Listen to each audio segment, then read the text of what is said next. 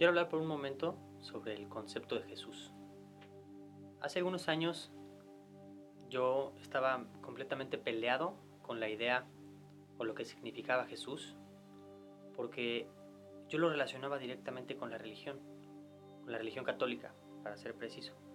Y después de vivir la muerte de un familiar y estar en la iglesia, viendo a el cura dando la misa, me dije a mí mismo, no, no creo realmente en lo, que, en lo que está pasando aquí, en lo que me está diciendo esta persona. No creo que se necesite hablar a través de alguien para hablar con Dios o para pedir perdón. No creo en muchas cosas de lo que aquí se profesa. Por lo tanto, me sentía un poco hipócrita al respecto. Y al hacer una ruptura o salirme, por así decirlo, de la perspectiva religiosa, empieza un proceso de autodescubrimiento muy profundo en mi vida, en donde en los primeros dos años la idea y el concepto de Jesús lo dejé de lado, lo dejé allá con la religión, en las ideas viejas. Y empecé a leer y a preguntarme y cuestionarme todo lo que creía que sabía.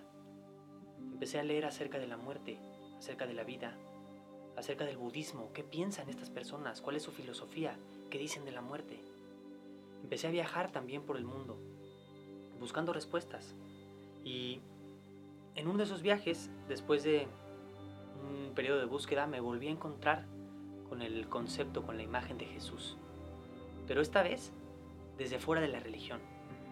A través de un amigo que llevaba más de 30 años buscando o en su camino espiritual y empezó en el hinduismo, de hecho, en la parte de India y en el yoga y esta filosofía de vida y después se, se encontró con un maestro que hablaba de la conciencia de Jesús, de esta parte de Jesús que no es dogmática, que no es idealista, sino que más bien es clara, concisa, racional, tangible, que hablaba del Jesús del amor, el mensajero del amor, el que vino a traer el mensaje de la verdad, la verdad de quiénes somos.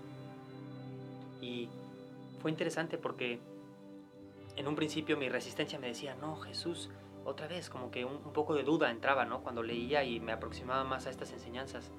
Y poco a poco, con el tiempo, me empecé a dar cuenta que en realidad esa historia del Jesús que meditaba, del Jesús que hablaba de la mente, del poder de la mente, que podemos crear nuestra realidad con nuestros pensamientos, del Jesús que simplemente dijo dos cosas o dos sugestiones para los seres humanos. Amar a Dios con toda nuestra alma, nuestro ser, con toda nuestra mente, y amarnos los unos a los otros, con toda nuestra alma, con todo nuestro ser y con toda nuestra mente. Esos dos simples principios, si se fijan, tienen el potencial de solucionar todos los problemas que tenemos los seres humanos. Y sin embargo nos seguimos complicando la historia, ¿no? Pero bueno, para mí es importantísimo compartir esta nueva perspectiva de la idea de quién fue Jesús, de cuál fue su mensaje, separarlo de la religión, de la historia religiosa, con todo respeto a, las personas religiosas y a, a la institución. Pero separar la idea del mensaje del amor que trajo Jesús, el mensajero de la verdad, para que podamos verlo con otros ojos, para que más gente pueda darse cuenta de lo que realmente quiso decir. Y también algo que me marcó impresionantemente fue pensar que un ser hace dos mil años pisó este planeta y marcó un antes y un después en el tiempo.